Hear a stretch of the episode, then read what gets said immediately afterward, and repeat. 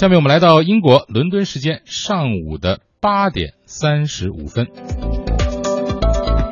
小朋友哈，好像都挺难抵挡这种一些快餐食品的诱惑。你像他们那个包装都会特别漂亮，花花绿绿的，而且会赠送玩具，还有名人代言，包括也经常会有一些买一赠一的促销等等。但是呢，现在啊，这个儿童肥胖的问题是越来越严重，所以英国呢打算要狠狠的治理一下这个垃圾食品的广告了。最近呢，一个英国下议院专责委员会呢，针对儿童肥胖问题呢，发布了一项报告，包括呢在社交。媒体还有网络、电影院、报刊、游戏海报中，打算全面推行这个垃圾食品广告的禁令，而且委员会还呼吁哈，这个全面禁播晚上九点以前涉及这个高热量、高糖、高盐的食品电视广告。为什么说全面呢？因为其实早在二零零六年呢，英国通信管理局呢就已经禁止了这个儿童电视节目中的垃圾食品广告，包括像儿童频道，还有一些面向十六岁以下观众的电视节目。现在啊，就要把这个禁令扩大化的原因，就是